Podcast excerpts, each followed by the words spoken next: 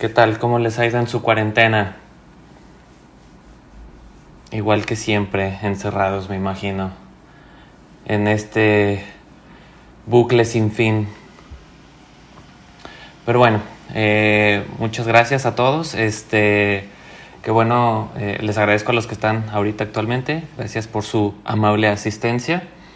Eh, vamos a empezar con el podcast oficialmente. Entonces vamos a empezar con el intro formal y luego después pasaremos a un par de noticias. Fans del K-Pop, bienvenidos a este su espacio cultural. En este podcast hablaremos sobre temas relacionados con la cultura asiática. Abordaremos la historia sobre sucesos relevantes de aquel continente, pero más importante aún, hablaremos del K-Pop.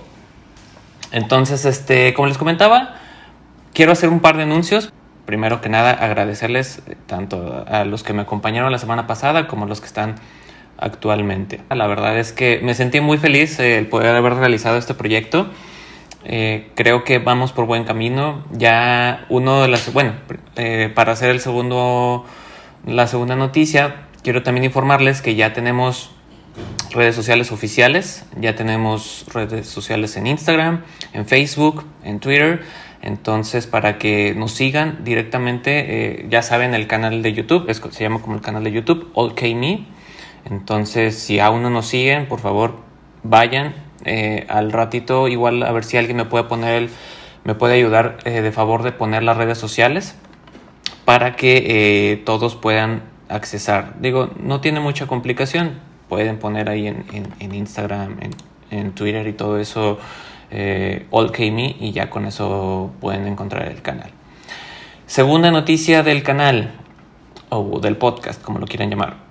Ya estamos en Spotify, entonces eh, muchísimas gracias a quienes ya escucharon el primer episodio en Spotify.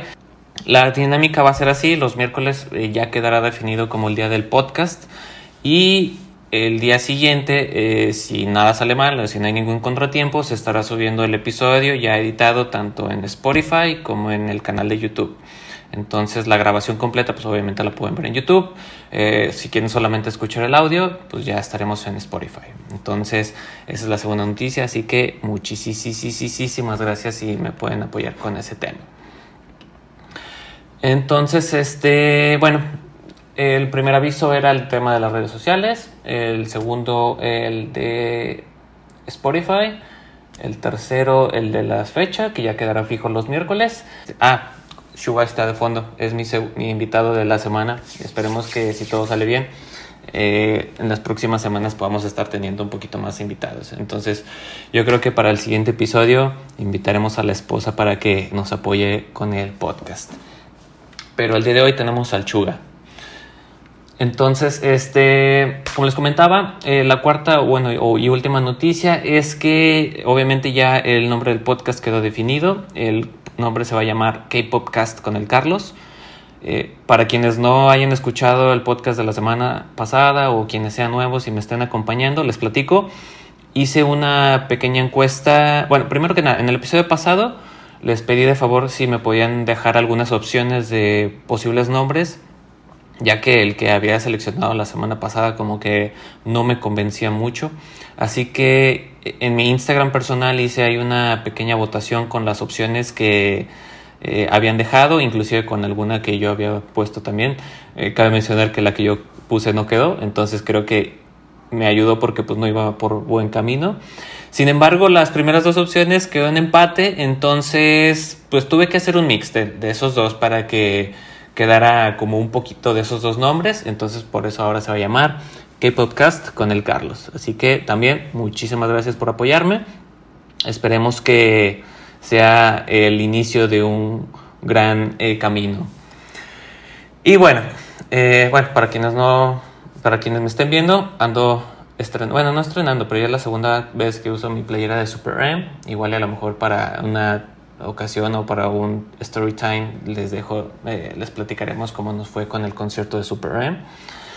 Entonces, este, bueno, eh, como se pueden dar cuenta en el título del stream, el nombre de este episodio se llama Agencias del K-Pop. Entonces, en este segundo episodio platicaremos sobre las agencias, A grandes rasgos les explicaré qué son los orígenes de las principales agencias de K-Pop, el sistema de reclutamiento, proceso de entrenamiento, qué grupos han salido de estas empresas como los más emblemáticos y así como algunos de sus escándalos o acontecimientos más importantes que hayan tenido. Así que empecemos. Eh, igual que la semana pasada, es demasiada información la que encontré en el tema de, ¿cómo se llama? De las agencias, así que traté de resumirlo de una manera que sea práctica para usted, para todo el público en general, que no sea tan tedioso en cuanto a información, pero que pues, sea muy atractiva para el oyente.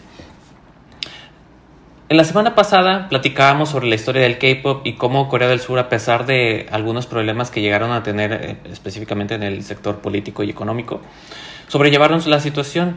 Además comentamos una de las medidas que el gobierno, tanto el gobierno como el ministro de Cultura implementó, que fue el destinar o el eh, asignar el, al menos el 1% de su Producto Interno Bruto o el PIB destinado a las agencias del entretenimiento. Ya hablamos que ya sea en música, televisión, radio, cine, etc.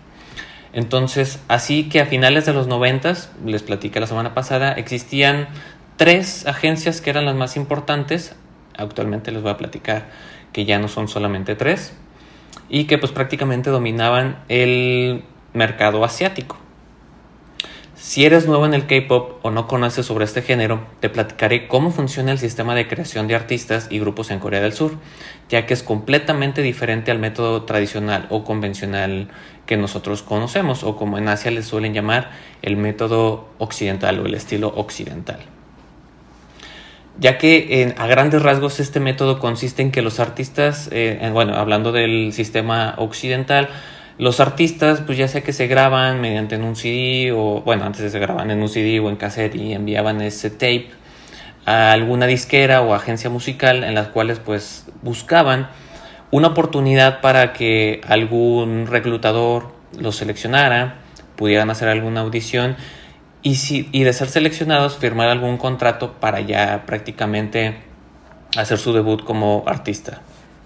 Entonces, y otro método tradicional que se conoce actualmente, que ya es un poquito más reciente, yo creo que hablando de unos 20 años a lo mucho, pues es el tema de los eh, programas de, o realities de musicales, que pues ya tenemos varios ejemplos como eh, La Voz, México, Estados Unidos o The Voice, America's Got Talent, La Academia, etc. Cualquiera de todos esos formatos prácticamente el, esquema consiste así, en que el artista es preseleccionado mediante una audición que se hizo fuera de cámaras, en la cual, pues, ya una vez que es seleccionado, pasa a una segunda etapa, por así decirse, en donde jurados califican su desempeño musical y de ser seleccionados o de quedar ganadores, pues ya firman un contrato en el cual pues ya ellos prácticamente ah,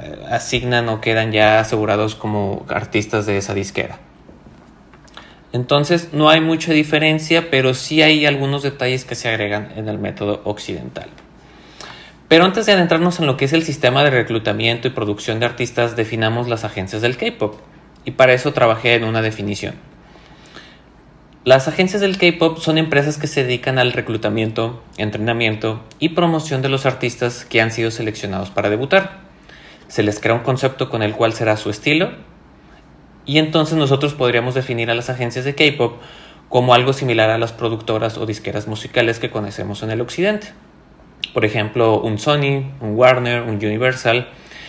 Pero a diferencia de las disqueras que acabo de mencionar, las agencias eh, del K-pop buscan, seleccionan y entrenan personas no solo para enfocarse en un solo atributo, ya que como les platicaba, en los esquemas que les estaba, mencionando, el artista se presenta mediante una cámara o mediante un CD y solamente se explota su talento musical, eh, que a grandes rasgos podríamos decir es lo importante. Pero vamos a platicar un poquito más a detalle cómo en Corea es un poquito más diferente y se evalúan otros, otras características.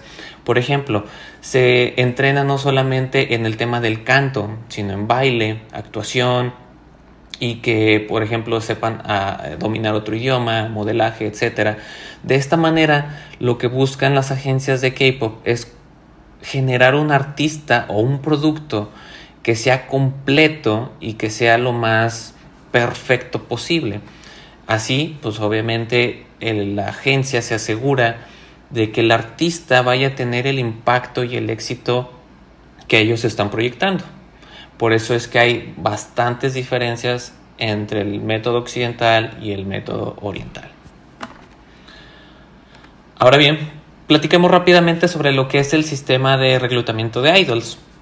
Regresando un poco al tema de las disqueras y métodos occidentales, una vez que ellos realizan un contrato con un artista, es cuando la empresa invierte en imagen, creación de contenido y promoción del artista. Es decir, si yo, Carlos, el Carlos, el día de hoy decido grabarme cantando una canción, bailando, a lo mejor haciendo un cover de alguna canción de BTS y quisiera mandarlo a alguna disquera, si ellos me llegaran a seleccionar, es entonces cuando eh, yo ya podría hablar ya entonces de inversión, de, por ejemplo, de firmar alguna un, contrato a lo mejor de discos, cuántos discos voy a grabar o cuántas giras voy a realizar, cuántas presentaciones voy a realizar. Y después ya se va creando un concepto de imagen, pero esa imagen va muy enfocada a las tendencias de moda que están en Occidente. Sin embargo, pero como eh, en Corea es un poquito diferente. A pesar de que en algunas formas el método de selección puede ser similar, la, empresa muchas veces invierte dinero en el entrenamiento y creación del artista perfecto. Y la cantidad de dinero que esta empresa o compañía de K-pop puede llegar a invertir, pues es demasiada. Inclusive en algunos archivos o en algunas menciones se puede llegar que hasta algunas agencias, las más fuertes, pueden llegar a invertir hasta 3 millones de dólares en solamente una persona para que sea un artista completo. Así que no es, es un poquito diferente.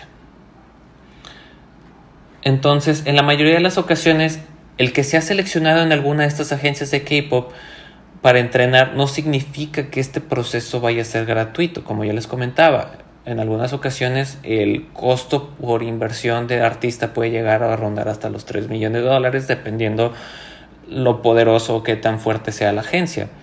Sin embargo, en ocasiones este entrenamiento se puede cobrar al artista de diferentes formas. Una y la más convencional es que al debutar los ingresos que vaya generando el grupo se van reduciendo, eh, es decir, por ejemplo, se, le van reduciendo a tu cuenta, es decir, por ejemplo, yo ya debuté, entonces las, las ganancias que vaya generando mi grupo o mi contenido se van a ir reduciendo de mi deuda que yo tengo con la empresa. Una vez que yo liquido esa deuda con la empresa, es entonces cuando yo puedo decir que voy a empezar a ganar dinero. Otra forma es que la agencia ofrezca pagar tu deuda. En este caso, por ejemplo, si a lo mejor el éxito que estoy teniendo con, la empresa que estoy debutando no es tan fuerte, pero otra agencia le interesa obtenerme o reclutarme para su equipo, lo que hacen es que, ¿sabes qué? Hablan entre los CEOs de las compañías y dicen, ¿sabes qué? Me interesa tener ese artista porque creo que quedaría muy bien para un concepto o un equipo que yo traigo. Entonces lo que hace es que o se traslada la deuda o si es una buena empresa lo que hacen es que o eres muy buen artista es que pues bueno solamente pásalo a mi agencia y liquidamos el tema de la deuda. Entonces, independientemente de la forma en la que haya sido seleccionado el artista, pues esto puede llegar a ser muy estresante para el artista, porque obviamente ¿Qué significa? Ah, eh, si yo tengo buen éxito o, si tengo un buen impacto con mi grupo o con mi debut, pues eso significa que yo voy a tener bastante dinero, que los ingresos por mi, por mi debut van a ser muy buenos. Pero si ese grupo no está teniendo el impacto o la popularidad deseada de la agencia, pues entonces es muy difícil que yo pueda saldar esa deuda y a lo mejor si yo tenía un contrato forzoso o muy complicado, pues voy a seguir atado a esa empresa hasta que yo pueda aspirar a alguna mejor oportunidad. Así que por eso es que es muy importante eh, el tema de reclutamiento para las empresas. No solamente es el hecho de que tengas talento, no solamente es el hecho de que sepas bailar, que sepas cantar, etc. Es otro cúmulo de cosas que inclusive en algunas ocasiones los artistas puede que tú seas seleccionado, por ejemplo, en la Big Hit Entertainment, que es ahorita yo creo que la agencia más popular. Tú puedes ser seleccionado por Big Hit Entertainment e inclusive Big Hit te puede pagar por tu entrenamiento. Sin embargo, esto no garantiza que tú vayas a debutar en algún grupo o no significa que en automático tú, tú ya vayas a ser famoso. Entonces, hay empresas o hay casos en los que algunos eh, trainees se quedan como por así decir en la banca esperando alguna oportunidad de debutar o que la empresa genere algún concepto en el cual pues tú puedas debutar. Pero si la empresa por el momento no tiene planes o no tiene recursos para poder generar un concepto o invertir en tu grupo pues simplemente te quedas en la banca. Entonces por eso es que es muy importante el tema de reclutamiento y selección. Entonces, al igual que en Occidente, existen muchas empresas que se dedican a la creación de idols. Pero hablar y platicar de cada una de estas agencias nos tomaría demasiado tiempo, podríamos estar hablando dos, tres días y sabemos que en Corea del Sur puede haber una agencia simplemente en el garage de alguna casa. Entonces la cantidad de agencias que existen actualmente es grandísima pero vamos a enfocar nuestro tiempo y nuestros recursos en solamente cuatro agencias. ¿Ok? La semana pasada les platicaba que a finales de los 90 existían tres agencias importantes, importantes perdón, que actualmente siguen estando vigentes y que son de las más fuertes en el medio coreano o en el medio del K perdón, del K-pop. La primera es la SM Entertainment, la segunda es YG Entertainment, que esa la tenemos un poquito cancelada. La tercera es JYP Entertainment. Y hace ratito les platicaba de una cuarta que nadie la vio venir en su momento. Ya es una, una, compañía que ya tiene algunos años. Ahorita vamos a platicar un poquito de la historia de Big Hit Entertainment. Sin embargo, esta agencia nadie la vio venir y en algunos años logró hacer lo que SMYG o JYP Entertainment en prácticamente 30 años. Big Hit lo llegó a hacer en 5 años. Entonces, vamos a hablar un poquito de Big Hit Entertainment. Entonces, eh, ya les platicaba. Bueno, vamos a hablar ahora de la historia de las agencias. Empecemos platicando sobre una de las agencias más emblemáticas de Corea del Sur y en mi muy punto personal de opinión, con una historia bastante interesante. Eh, cabe mencionar que en, este, en esta agencia, que es la SM Entertainment, vamos a ahondar un poquito más en el tema de historia, sobre todo porque eh, yo sé que les va a gustar bastante el tema de cómo se creó esta agencia y cómo prácticamente se le puede atribuir a el creador de esta agencia de la SM el sistema de reclutamiento de idols que tenemos actualmente. Entonces, la SM Entertainment fue fundada a grandes rasgos en el año de 1995 por un genio de la industria musical. La compañía opera como sello discográfico, agencia de talentos, productora de música, empresa de producción de conciertos y es una editora de música. Esta empresa fue creada por una de las mentes maestras del sistema de creación de idols, el señor Lee Suman, o en coreano Lee Suman. Si se acuerdan, en el episodio anterior les comenté que entraríamos más a detalle sobre el Isuman y cómo se le puede atribuir, este sistema de creación de idols. Bueno, Lee nació en la ciudad de Seúl en el año de 1952. Ingresó a la Universidad de Seúl en el año de 1972, involucrándose en proyectos de música y siendo DJ en la universidad. Todo el tiempo estuvo rodeado de influencias musicales, ya que se menciona, y él ha comentado, que viene de una familia musical. Entonces, de alguna forma siempre estuvo rodeado de, temas musicales. Eh, Isuman se graduó de la universidad en el año de 1979 y una vez que terminó decidió enfocarse en la música. Y bueno, uno de sus proyectos fue lanzar una banda de, para ese entonces de hard rock llamada Isuman y los 365 días, o en inglés Isuman and the 365 Days. Pero pues obviamente no tuvo bastante éxito, prácticamente un año fue el que le duró el gusto y al no tener éxito con su banda decidió viajar a los Estados Unidos y seguir con su carrera. Eh, cabe mencionar que eh, mientras estuvo en la Universidad de Seúl estuvo estudiando computación. Una vez en los Estados Unidos, él se empapó con la cultura estadounidense del momento. En este, esto fue algo que cambió su vida y lo influenció a enfocarse en su carrera musical. Fue el momento en que, y un momento que lo influenció a él bastante fue cuando llegó a ver en un canal popular de televisión, a ver si ustedes ahí me pueden escribir en los comentarios qué canal fue, un canal muy popular que hace algunos años se enfocaba en poner videos musicales, en poner programas enfocados a la música, entrevistas, conciertos y ese canal se llama Telehit.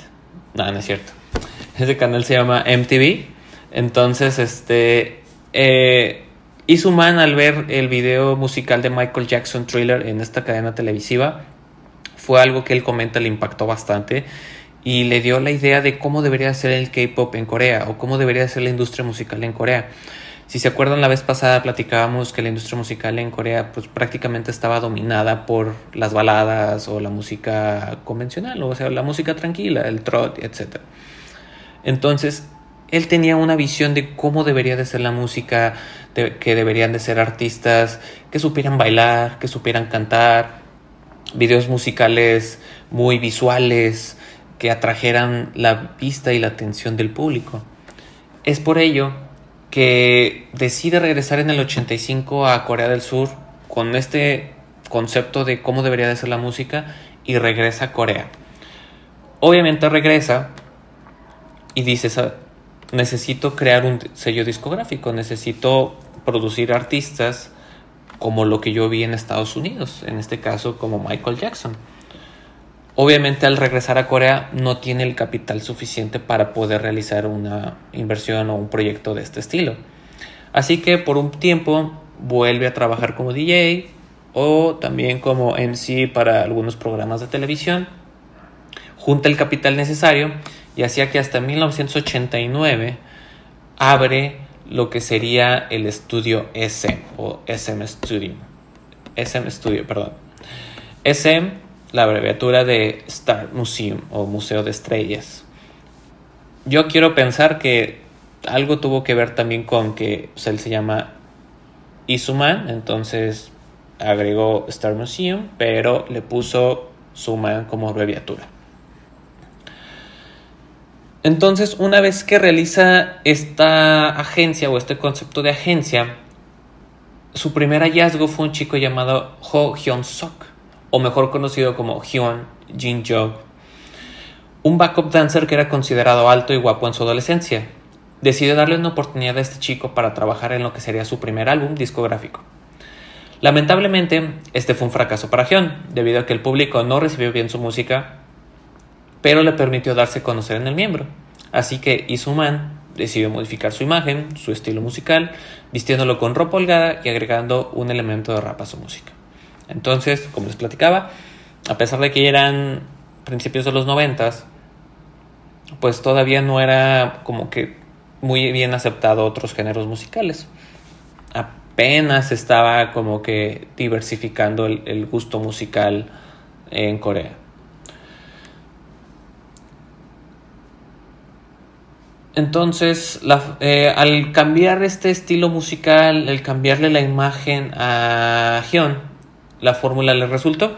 Y su segundo álbum fue lanzado justo después del debut de Sota y and the Boys. ¿Recuerdan a Sota y and the Boys? Que fue un grupo que les platiqué, que fue como que el, el precursor de lo que es el K-pop en el capítulo anterior. Entonces, en ese entonces, Sota y and Boys iban o tenían poco tiempo de haber debutado, de haberse presentado en la televisión y estaban ganando algo de popularidad entre el público. Así que pues le sirvió a Isuman el cambiarle el concepto a un estilo como Sota y Boys a Hyun y el segundo álbum que generó tuvo bastante éxito. El tercer álbum de Hyun también le fue muy bien, le fue bastante bien en cuanto a aceptación, pero poco después del lanzamiento Hyun cayó del estrellato. Y esto porque debido a que fue arrestado por cargos de posesión de marihuana y consumo de marihuana. Para quienes no sepan, el consumo y posesión de drogas en Corea del Sur está estrictamente prohibido. Así que, pues fue sentenciado a, prisión, estuvo en prisión un tiempo y luego ya después, este, pues no, tuvo, ya no pudo continuar su carrera musical hasta sino hasta después de que salió y pasaron bastantes años, pero ya con otra disquera o con otra compañía. Entonces Hyun ahora no solo tenía antecedentes penales, sino que también perdió la mayoría de sus fanáticos debido a la desaprobación unánime del público de sus acciones. Entonces, pues obviamente al salir en la televisión y en los medios de que este nuevo artista había caído en temas de drogadicción, el público prácticamente lo canceló, como actualmente cancelamos a muchos artistas que hacen cuestiones más graves. Bueno, en ese entonces el público lo canceló y ya no era bien visto en el medio coreano. Entonces, Isuman, al haber invertido gran parte de tiempo y de dinero en los recursos de Hyun Jin Jong, Isuman se dio cuenta de que era necesario sistematizar el negocio. Y para garantizar que sus inversiones estuvieran bien protegidas y que el riesgo se minimizara, decidió que el carácter y la personalidad eran tan importantes como la capacidad de cantar y bailar. Y creó un sistema para que todos estos atributos necesarios se combinaran y creara la estrella de pop perfecta. Entonces se dio cuenta que no solamente la imagen y que tuviera o que cantara bien era necesario, sino que necesitaba tener el control de todo el artista para así eh, asegurar que no fueran a tener pérdidas las compañías. No obstante, después de lo sucedido con su primer artista, la compañía de distribución de álbumes que había contratado Isuman para los lanzamientos de Hyun Jin Jong se declaró en quiebra. Entonces, Isuman perdió el dinero que había invertido para la producción de los discos de Hyun Jin Jong. Entonces, por lo tanto, decidió tomar cartas en el asunto y desarrolló lo que ahora se conoce como el sistema in-house. Y ese sistema es que ya SM no solo produciría a sus artistas, sino controlaría todos los aspectos de la carrera de los artistas, como se ven los objetivos de la compañía. Planificar, crear y distribuir discos, controlar la publicación, licencia y publicidad de su música, proporcionar agentes y managers, organizar eventos y operar una academia de formación de estrellas. Entonces, estos eran los conceptos que él veía como necesarios para una compañía de idols. Entonces, ahora la SM controlaba cada proceso y parte de que se dedicaba a la fabricación de idols y sus éxitos, lo que permitía obtener los máximos ingresos para la empresa al proporcionar internamente todos los servicios necesarios para fabricar a las estrellas como su contenido, convirtiendo así en la compañía que conocemos actualmente como SM Entertainment. A lo largo de los años, su base de artistas o idols es muy grande, pero te menciono algunos de los más importantes que han habido en la compañía. Eh, un grupo femenino que se llama SES, un grupo masculino que se llama TVXQ, la cantante solista Boa, Super Junior, Girl Generation, Shiny, FX, EXO, por mencionar solamente algunos de sus grupos más importantes. Y el más reciente eh, no está aquí en la lista, pero ya me acordé que es NCT. NCT en todas sus variedades. Curiosidades de SEM. Vamos a platicarles unos detalles importantes o que hay que saber sobre la SEM. En el tema de las políticas de inversión, si bien los trainings de SEM tienen que pagar deudas tan pronto como logran su debut por costos de producción, ya les platicaba que los idols normalmente una vez que debutan tienen que pagar el costo por haber sido entrenados. Eh, ese maneja una política del entretenimiento, del entrenamiento como inversiones y no requiere que los aprendices paguen por ello. Entonces, una vez que eh, debutan, eh, conforme van generando ganancias, eh, la empresa les va reduciendo la deuda y ya una vez que liquidan la deuda, pues ya empiezan a generar ganancias para ellos. algo de lo que se comenta es que en la SM, pues al ser una empresa muy grande, en prácticamente un año o menos de un año, el idol terminó de pagar su deuda ante la empresa y posteriormente ya empieza a generar ganancias. Otro dato interesante sobre la SM es que tienen un edificio, eh, ese, eh, me trabé, perdón. Ese edificio se llama la SM Coex. Es un edificio de seis pisos que está enfocado prácticamente a todos sus artistas de SM Entertainment, en los cuales eh, pueden ver varios pisos o hay diferentes pisos donde en algunos muestran información de algunos artistas, en otros este, premios y reconocimientos que han ganado varios de sus artistas. Y en el quinto piso, si no me equivoco, o en el cuarto, es una cafetería. También tienen una sección de como una shop donde venden productos de merch de idols. Y tienen un teatro donde hacen proyecciones de conciertos y de algunos especiales que llegan a ser la SM. Otro dato interesante sobre SM Entertainment es que algunos artistas importantes eh, estuvieron en su sistema de entrenamiento o estuvieron bajo entrenamiento en la SM, pero por alguna razón decidieron cambiar de compañía o se salieron de, esta compañía.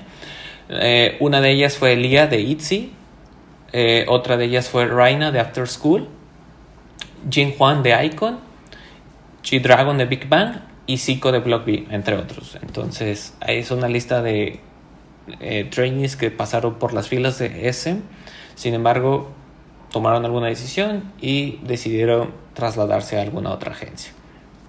Cabe mencionar que esto es muy común porque como les platicaba, si ven que a lo mejor el trato que les están dando o que a lo mejor sientan que no hay algún proyecto en el cual ellos puedan debutar o que los puedan colocar, es cuando deciden mejor trasladarse a una compañía a lo mejor de menor nivel, pero que les pudiera permitir eh, debutar y a lo mejor cumplir su sueño de artista. Digo, al final del día, cualquier artista busca eso, o sea, busca cumplir su sueño de ser cantante, de ser artista, de brillar ante un escenario.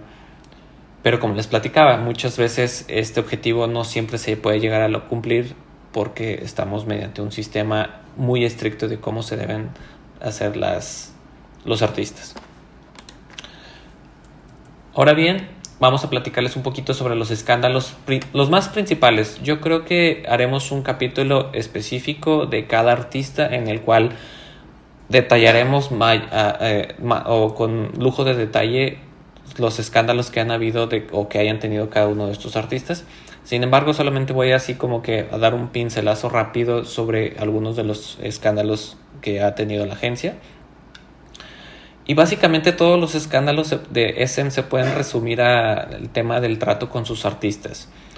El primero de ellos, eh, bueno, uno de los más conocidos fue eh, con varios de los integrantes de EXO, en donde principalmente los artistas que eran de procedencia china eh, tuvieron que finalizar su contrato o salirse del grupo porque decían que no se les estaba dando un trato igualitario, que inclusive las ganancias no estaban siendo repartidas de manera justa y que el trato o la cantidad de trabajo que estaban teniendo era excesiva.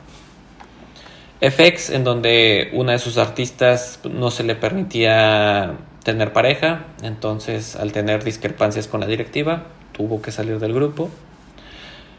Igual esta misma artista, Soli de FX y otro artista de uno de mis grupos favoritos de, que es Shiny, que es Jonghyun de Shiny, al no tener la atención adecuada para el tema de depresión, eh, pues no vieron otra salida y llegaron a cometer suicidio. Eh, y el despido de Jessica de Girls' Generation por tener discrepancias con, tanto con el grupo como con la directiva. Esto fue un poquito largo, ya las otras agencias vamos a resumir un poquito la información para hacerlo más ameno, pero como les platicaba, para mí considero que es muy importante conocer la historia de Isuman y los logros que lo llegó a hacer. Como les platicaba, hay un manual y hay un sistema completo de cómo se deben de generar los artistas, inclusive cómo, en qué momento debutarlos, qué entrenamiento deben de tener, en qué momento empezar a hacer promociones con otros países, etc.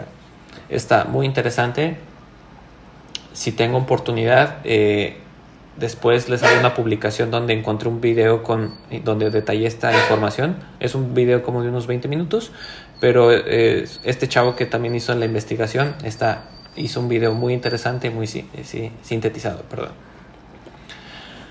Ahora pasemos rápido a platicar sobre la YG Entertainment, que pues como ya les platicaba, bastantes tenemos cancelada a la YG Entertainment. Pero bueno, les platico brevemente. En cuanto a la historia de la YG Entertainment, eh, no se sabe mucho sobre su fundador, sin embargo se sabe que el fundador de la YG Entertainment es el señor, ahí se me fue su nombre, es Jang Hyun Sok, eh, que debutó en el grupo So Taiji and the Boys en el año de 1992, eh, terminó su contrato con este grupo en el 96 y decidió eh, crear su propia agencia en conjunto con su hermano menor Jan Min Suk. Entonces, pues ellos dos crearon lo que actualmente es la YG Entertainment. La agencia ganó éxito en Corea del Sur y Japón al debutar a su primer solista llamado Seven en 2003. Debido a su éxito, Seven se convirtió en su primer artista en intentar entrar en el mercado musical estadounidense, pero su debut en Estados Unidos no consiguió el éxito que se esperaba. Debido al éxito de Seven, YG Entertainment volvió con su objetivo de crear su primera boyband, la cual en agosto del 2006 la nombró, bajo el, la nombró como Big Bang. A pesar de haber sido recibidos bien al principio, la popularidad del grupo aumentó todavía más en 2007 y 2008 con el lanzamiento de canciones como Lies y Haru Haru, las cuales ocuparon el primer lugar de varias listas musicales. Entonces, eh, luego de aquí, otro dato interesante es que en el 2009 YG debutó a su grupo, a su primer grupo femenino llamado 21, que fue considerado inicialmente como la contraparte femenina de Big Bang. De hecho, hay un video muy chistoso, eh, creo que se llama, si no me equivoco, la canción Lollipop, en donde los dos grupos tuvieron una eh, interpretación. Sí, si no me equivoco, es Lollipop. Entonces, es un video ya bastante viejo, creo que es como del 2010, 2011. y donde pues hacía, hacía un poco de mención de lo que les estoy platicando. Eh, prácticamente 21 tuvo un éxito eh, grandísimo. Yo creo que a lo que podríamos escalar o, e interpretar a lo que actualmente es Blackpink. Sin embargo, eh, no quiero echarles a la Blackpink, pero al igual 21 solamente sacó dos mini discos y un álbum completo.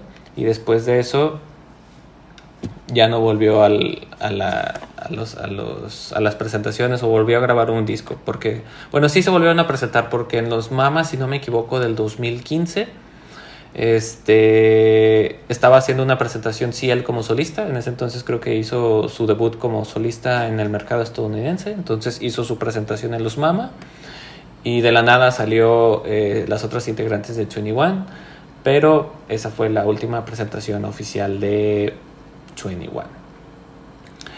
Algunos de los grupos más importantes que ha tenido o que han pasado por las filas de YG Entertainment es un grupo que se llama Sech Kiss, es un grupo masculino un grupo de hip hop que se llama y, 1TYM, eh, Epic High, que muy buen grupo, a mí me gusta mucho Epic High, es un estilo de hip hop un poquito a la old school, Big Bang, 21, Winner, Acton Musician, Icon y Blackpink. Entonces, igual, todos estos grupos en su momento han tenido bastante éxito, inclusive algunos de ellos todavía siguen teniendo bastante éxito. Y vamos a platicar sobre los escándalos de la YG Entertainment. Aquí es por eso que nosotros tenemos cancelada la YG.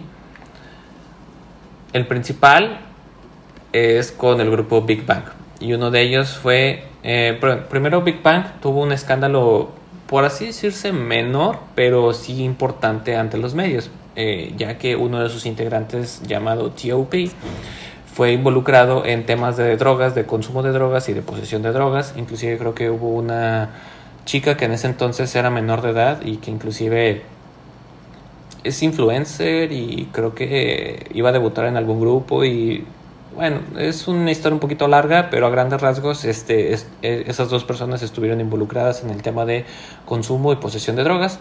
Como ya les platicaba, el tema de drogas en Corea del Sur está estrictamente prohibido, así que eh, al ser una al ser un idol y obviamente se le declaró que pues él solamente había consumido muy poco y que le habían ofrecido y que él no había comprado. Este bueno la sentencia que él tuvo fue menor y solamente tuvo que pagar una multa y, hacer tipo servicio comunitario.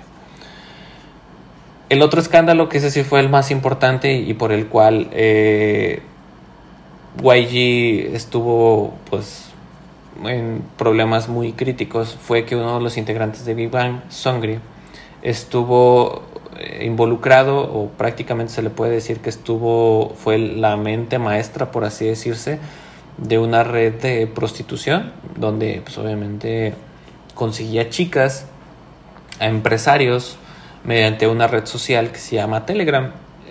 esta red social es como un tipo WhatsApp, pero la diferencia es que este Telegram no deja historiales de conversaciones. Entonces, inclusive ha habido bastantes casos enfocados con el tema de Telegram en Corea del Sur. Sin embargo, eh, en lo que respecta a Songri de Big Bang, eh, pues ellas, digo, él, perdón, eh, pues sí se le atribuyó que era el que estaba involucrado, que era prácticamente el dirigente.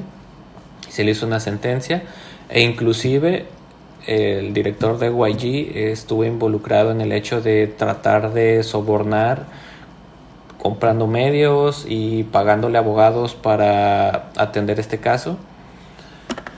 Y bueno, en los medios coreanos este tema fue grandísimo, inclusive para los que somos seguidores del K-pop, estuvimos pues prácticamente al pendiente.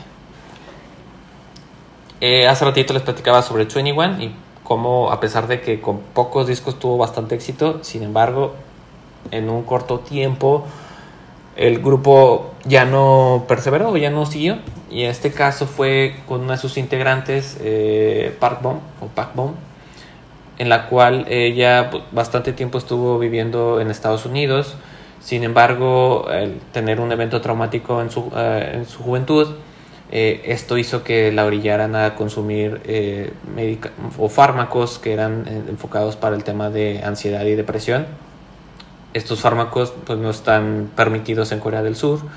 Entonces, en un vuelo de regreso de, no me acuerdo de qué país, a Corea, en, en el avión, cuando les hacen la investigación, pues se dan cuenta que tienen este tipo de fármacos que no son permitidos Después ya la agencia y ella misma aclararon que pues era por un tema de salud mental y que por ello estaba tomando ese tipo de fármacos.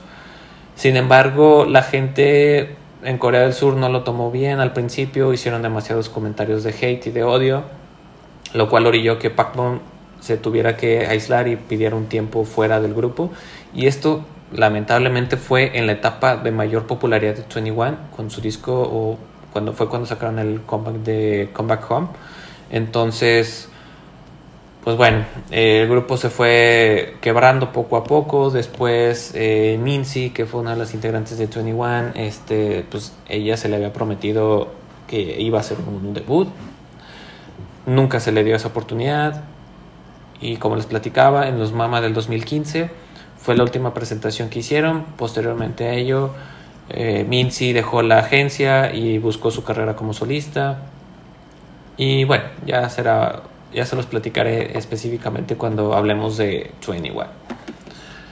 Y el otro en, caso muy similar al de Big Bang con T.O.P. es que VI del, del grupo de Icon eh, fue encontrado culpable de haber consumido drogas. Entonces también se le dictó una sentencia y hay unas multas que tuvo que pagar tanto él como la agencia. Entonces, podríamos decir que el problema de YG es una mala organización y una mala... Pues, ¿cómo decirlo? Ah, el que no le pongan demasiada atención a sus artistas de una manera humana. Eh, prácticamente los dejan ser libres o el mismo director no tomaba riendas sobre los asuntos que estaban pasando. Entonces, pues bueno, prácticamente a tal grado que actualmente el, director de, y creador de YG pues ya dejó el cargo y creo que un familiar de, de eh, YG está, está encargándose de la agencia.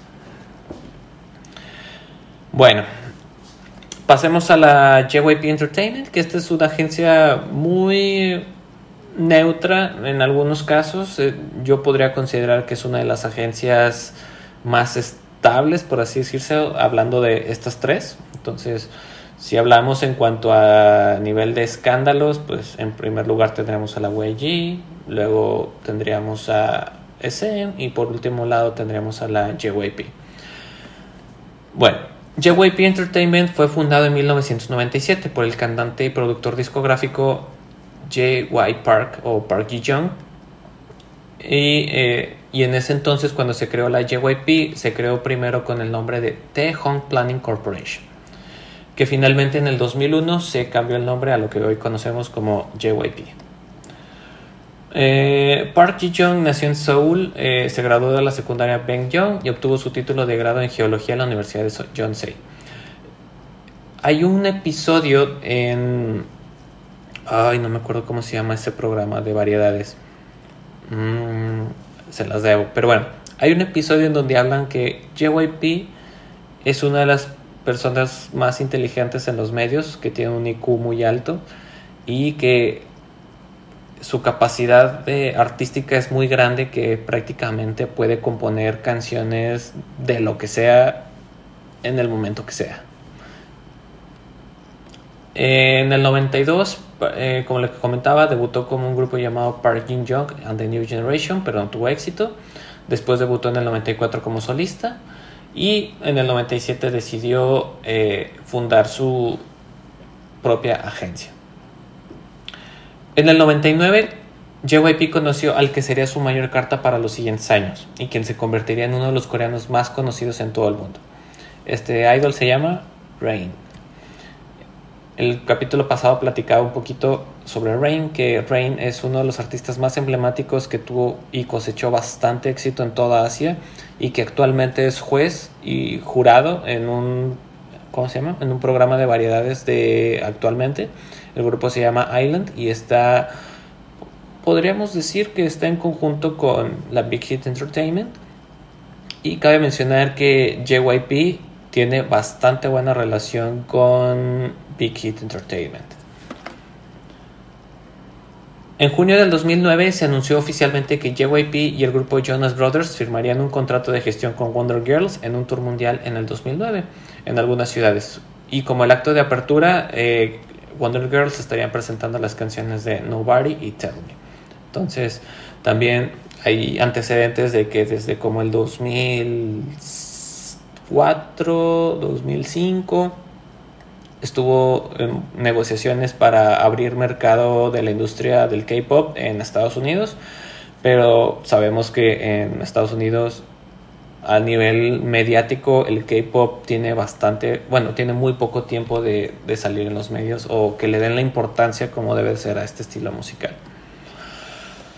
En noviembre del 2010, JYP anunció que el grupo 2AM trabajaría en conjunto con Big Hit Entertainment, pero luego en mayo del 2014, que fue cuando terminó el contrato de 2AM, es un grupo de baladas, eh, eh, terminó el contrato con Big Hit Entertainment y por lo tanto pasaron a ser exclusivamente JYP.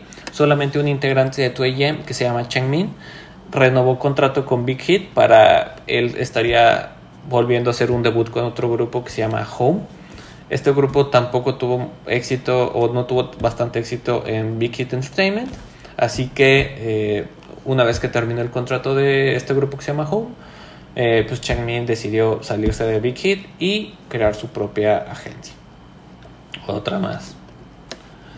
En 2011 JYP se asoció con SM Entertainment, YG Entertainment y otro sinnúmero de agencias eh, para crear lo que hoy conocemos como United Asia Management, en un esfuerzo de gestión para promover la música pop coreana a nivel internacional.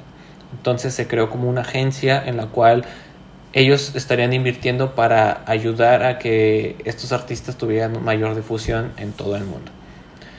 Cabe mencionar que en esta época eh, estaba haciendo un poco de retrospectiva cuando en ese entonces yo escuchaba K-Pop.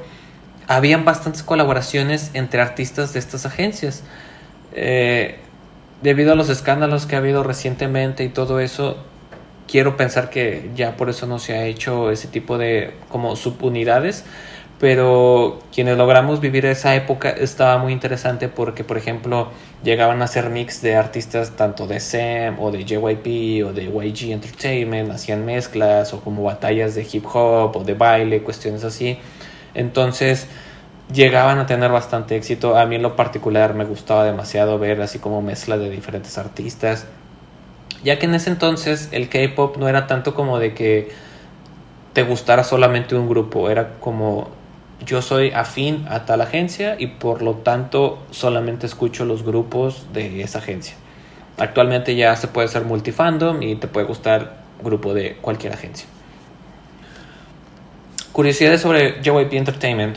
JYP es la única de las tres grandes compañías cuyo fundador y actual propietario es un artista activo y una de las más reconocidas celebridades de Corea.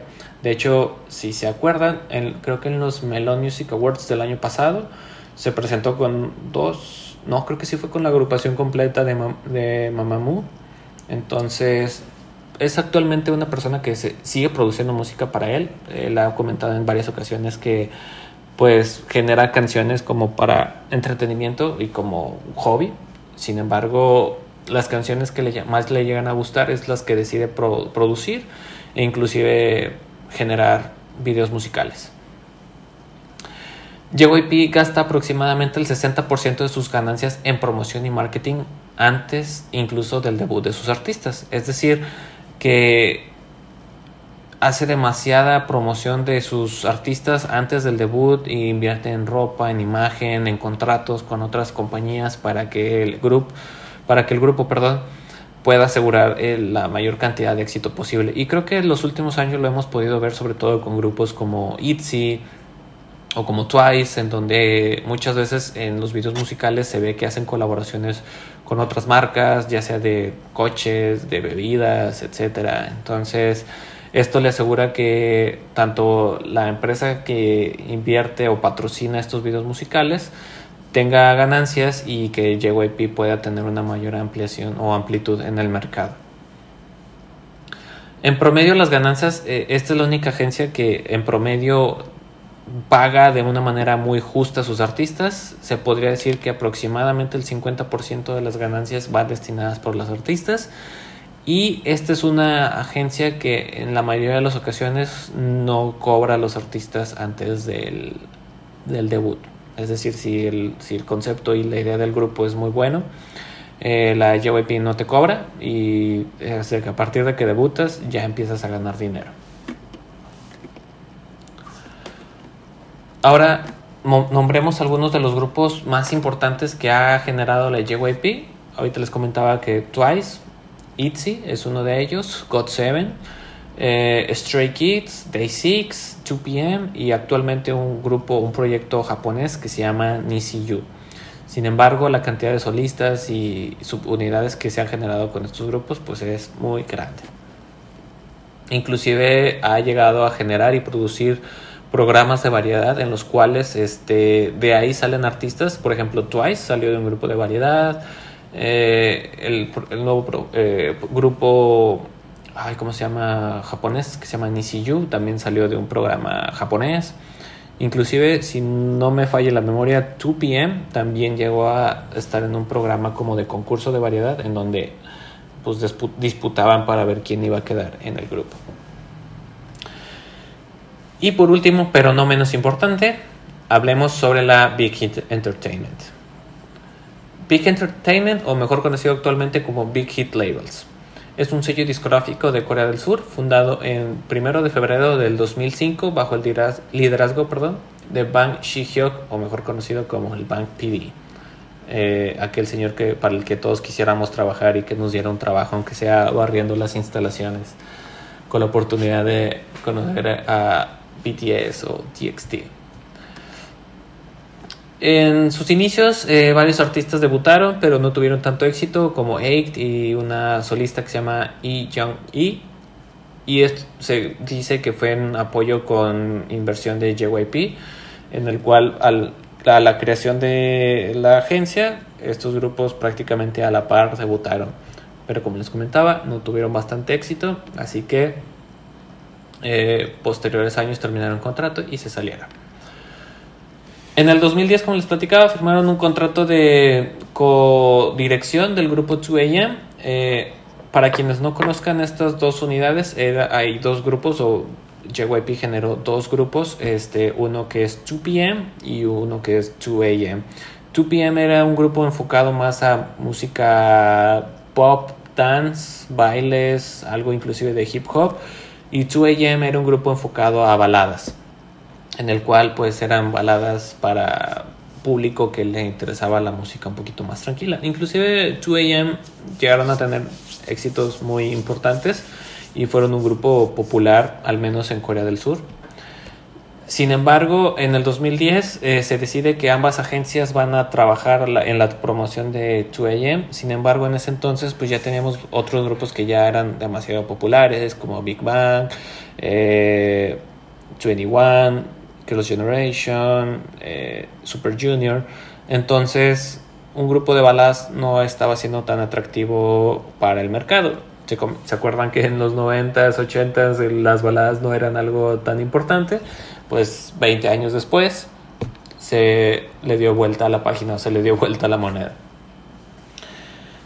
Entonces, en 2014 el grupo termina su contrato y es como les comentaba, deciden ya no renovar contrato con Big Hit Entertainment, salvo un integrante, los otros integrantes regresan al JYP y eh, este nuevo integrante, bueno, este integrante que es, eh, ay, como hace ratito lo mencioné, pero perdón, se me van los nombres. Eh, uh, Changmin. Changmin este, eh, vuelve a trabajar, pero bajo otro proyecto que se llama Home, pero no tiene el éxito esperado y ya decide terminar su contrato con Big Hit Entertainment. Aquí les doy un dato que puede ser muy interesante para ustedes. En 2010 se realizaron audiciones a nivel nacional y uno de los candidatos uno, y uno de los candidatos seleccionados para trabajar como trainee de la agencia es una persona bajo el nombre de Kim Nam-jun. Tal vez lo conozcan. ¿No? ¿No le suena? O tal vez bajo el nombre de RM actualmente. Entonces, desde ese entonces fue reclutado RM de BTS En el 2011 se ideó realizar un proyecto una vez que RM fue reclutado en Big Hit Entertainment, en el cual era un proyecto enfocado a hip hop. Obviamente pues sabemos que eh, RM es el, el, hip hopero del grupo de BTS, bueno, aparte de Suga y de J-Hope, pero su fuerte siempre ha sido de RM el hip hop. Entonces, en el 2011 se creó este proyecto, no significa que se haya formalizado, simplemente se ideó que, bueno, vamos a hacer un grupo en donde 11 integrantes enfocados a hip hop vayan a ser nuestro próximo grupo, a debutar. Sin embargo, eh, varios de los artistas que ya habían sido seleccionados para este proyecto, aquí retomando un poquito como lo que les comentaba al principio de, de las decisiones de los artistas, es que varios de ellos decidieron o salirse de la agencia o mejor dedicarse al tema de producción y composición dentro de Big Hit Entertainment. Así que como varios se quedaron sin o se quedaron sin los talentos que ya tenían destinados para esta unidad, deciden cambiar completamente el concepto y dicen, en lugar de que sea un grupo con 11 integrantes, vamos a hacer mejor un grupo con 7 integrantes y el enfoque de este grupo cambiaría completamente de hip hop eh, o meramente hip hop a un concepto idol de hip hop. Y es por ello que actualmente conocemos a BTS que debutó, hizo su debut en el 2013. También cabe mencionar que Big Hit Entertainment tuvo un grupo de mujeres, un grupo femenino, que hizo su debut en el 2012, pero este grupo no duró mucho debido también a una controversia que al ratito les platicaré. Pero eh, básicamente fue por el hecho de que eh, una de sus integrantes eh, fue acusada de que estaba chantajeando a un actor importante de Corea del Sur. En el 2019 se debutó un nuevo grupo que actualmente conocemos como eh, Tomorrow Together o bajo las siglas TXT, que ya me estoy haciendo fan de TXT, solo que aún no decido vallas. Eh, espero decirlo bien, pero me estoy, eh, estoy seleccionando a Juan Nikai. Creo que Juan Nikai va a ser mi vallas de TXT.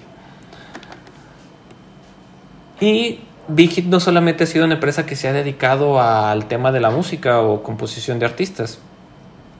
Datos interesantes de Big nos dicen que, por ejemplo, es un, eh, bueno, Bank PD es un visionario en los negocios. Adquirió gran parte de las acciones de Source Entertainment y de Pledis Entertainment, que son empresas que una la adquirió en el 2019, que es eh, Source, y Pledis Entertainment en 2020. Es socio de la cadena televisiva CJ Entertainment, en la cual eh, está, había leído que estaba programado generar un programa. Eh, no se sabe todavía qué concepto de programa, sin embargo está planificado que haya un programa que sea en conjunto de Big Hit con esta cadena televisiva. Compró una empresa de videojuegos que se llama Superb, la empresa Banks, que es la creadora de las plataformas Weavers y Weavers Shop, además de otra empresa que se llama B Origin, que es la empresa que publicó oficialmente el webtoon The Most Beautiful Moment The Notes. Al día de hoy es la única agencia que es de las más fuertes en el giro musical de Corea, solamente contando con dos grupos. Actualmente su base de idols activos es de dos grupos, BTS y TXT.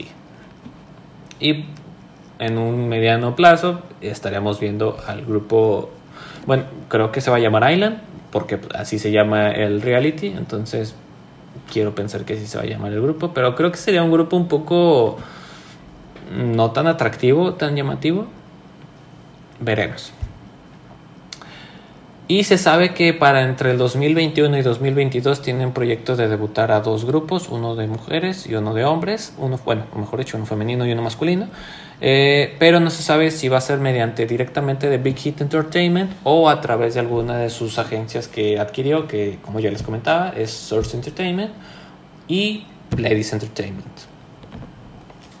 Entonces, esta es la información resumida de Big Hit Entertainment y de Punk PD, que es el creador de esta agencia que, como les comentaba, es una agencia que nos llegó a tomar de sorpresa a todos y creo que bien merecido el éxito que ha cosechado con BTS y que está generando con TXT, porque cabe mencionar que el concepto que generó con TXT en este último comeback, en lo personal, me gustó demasiado. Creo que eh, ese concepto como medio dark, tenebroso, es algo que me llama mucho la atención. Entonces, sí, bastante interesante.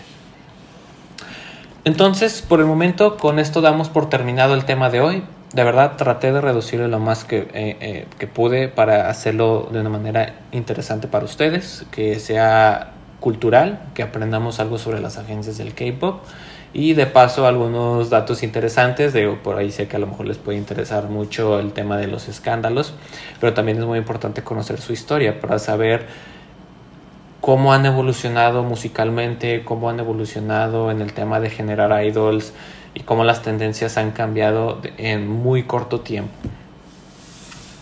Yo creo que otro de las cosas este, que nos ha permitido el conocer la historia de las agencias es que ciertos actos o, eh, o, que estos actos se hagan más públicos ya no solamente en el mercado coreano y asiático, sino que a nivel mundial nos permita poder brindarle ese feedback a las empresas que necesitan para que puedan mejorar en sus procesos y que puedan a pesar de que y puedan darle una mejor atención a sus idols a pesar de que sabemos que el sistema de entrenamiento reclutamiento de las agencias puede llegar a ser muy exhaustivo.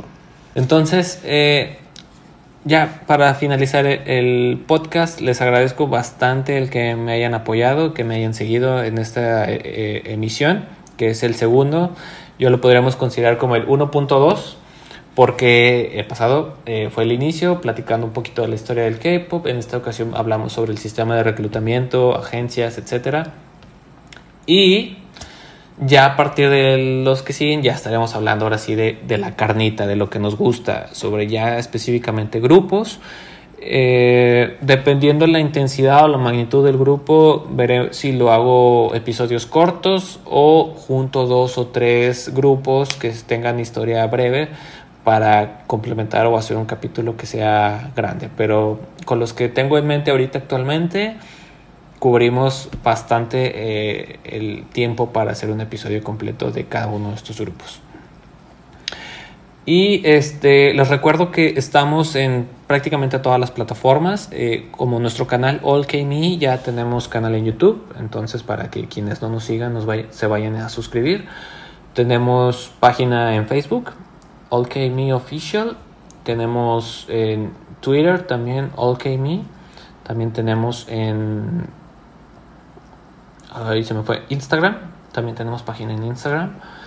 Y este, nuestras redes sociales personales, eh, bueno, mis redes personales las pueden encontrar en la descripción del canal de Twitch. Eh, ahí está mi Instagram, mi Twitter y mi Tumblr también. Para algunos ya no utilizan Tumblr, pero yo también de repente ahí utilizo Tumblr. Y las redes sociales de la esposa, que es Ale Musino o Musino-Ale. En todas esas redes sociales que platiqué la pueden encontrar. Inclusive está en TikTok, hace unos TikToks bien chistosos. Aprovecho el espacio para hacerle comercial. Y bueno, pues fue todo por el momento. Agradezco mucho de su tiempo y nos vemos la siguiente semana con el siguiente episodio. Aún no decido qué grupo vamos a hablar primero, pero en estos días en nuestras redes sociales estaré haciendo una encuesta. Les pondré cuatro opciones para que me digan de cuál grupo eh, hablaremos. Ah, último, ya nada más para terminar, les recuerdo que el día de mañana estaré subiendo el podcast eh, ya resumido el día de mañana para que y mañana les publicaré cuando ya quede listo en Spotify y en YouTube. Así que creo que no se me escapó nada. No, creo que no. Entonces, de nuevo, muchísimas gracias por apoyarme y cualquier duda me pueden escribir en las redes sociales. Nos vemos. Chao.